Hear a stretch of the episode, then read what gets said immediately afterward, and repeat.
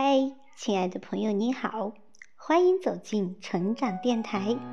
今天要送给你的文章片名叫做《精简内心，让日子更温馨》。欢迎你的收听。贾杰说：“每个人都是来带给我们成长的，生命中遇到的每一个人都是来成就我们的。”我们可以从这段经历中学会很多东西，无论是关于自己，还是关于这个世界。是啊，人生短短几十年，生命的长度我们无法控制，可宽度却可以自己掌握。有些东西就得靠自己去努力，有些困难和障碍就得靠自己去争取。然后默默坚持，如此，只要功夫深，一定会滴水穿石，扬眉吐气。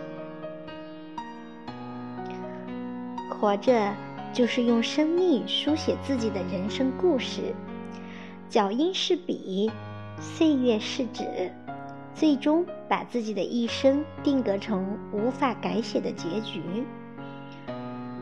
无论是呕心沥血，还是轻描淡写，或喜或悲，画上句点就是圆满。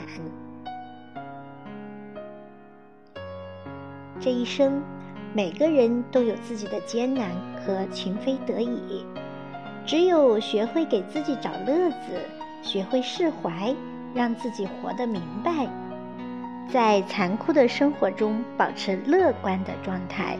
并且接受该接受的，忘记该忘记的，如此你才是聪明慧明的智者。正如王安石说的：“不要相信什么美满的生活，所有人无非都是在苦中作乐罢了。”可谓穷日子、苦日子，归根结底还是要过日子。从古到今，真正聪明的人，从来都是修身以寡欲为要，行己以恭俭为先。东晋大书法家王献之，自小成长在父亲王羲之的光环下，急于在书法界闯出名堂的他，到了十四五岁时，他的书法虽已有所成就。但跟父亲比，依然相差悬殊。有一天，王献之找到父亲，问他：“怎么才能如您一般把字写好？”父亲带他来到后院，指着一排排列整齐的十八口大水缸说：“用这些水磨墨写字，等你把这缸里的水都用完，字自然就练成了。”王献之听从父亲的教诲，从此沉下心来钻研书法，最终取得了书坛亚圣的赞誉。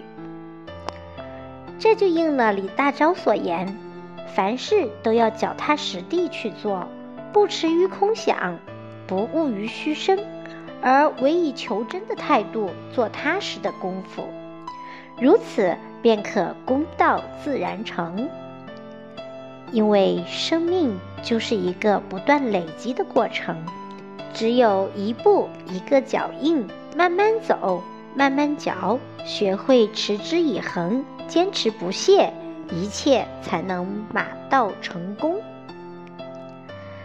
就像莫泊桑在人生中写道：“生活不可能像你想象的那么好，但也不会像你想象的那么糟。”成长带给我们的不只是增长的年岁，还有睿智的头脑和丰富的阅历。于是，唯有让自己努力进取，不屈不挠，才能经得起岁月的考验和打磨。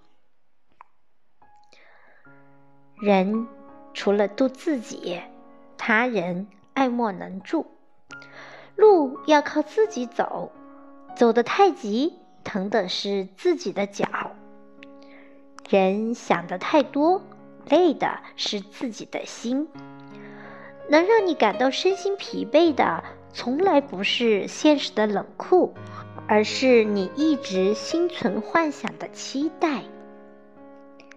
因为生活的最终目的就是忠于自己，精简内心，让自己在安静中懂得人活着的意义，并且在坚强中求发展，在释然中做一个与智者为伍、与善良者同行、堂堂正正、问心无愧的人。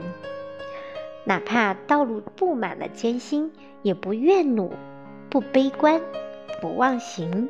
不慌乱，做好自己该做的，剩下的就随遇而安，顺其自然，用一份快乐的心情迎接每一天，如此就是最好的怡然，其他的都是过眼云烟。好，朋友们，今天的分享就到这里。感谢你的聆听，也感谢作者雅致的美文。希望你的每一天都过得轻松而精彩，生命中的一切都来得轻松喜悦而充满荣耀。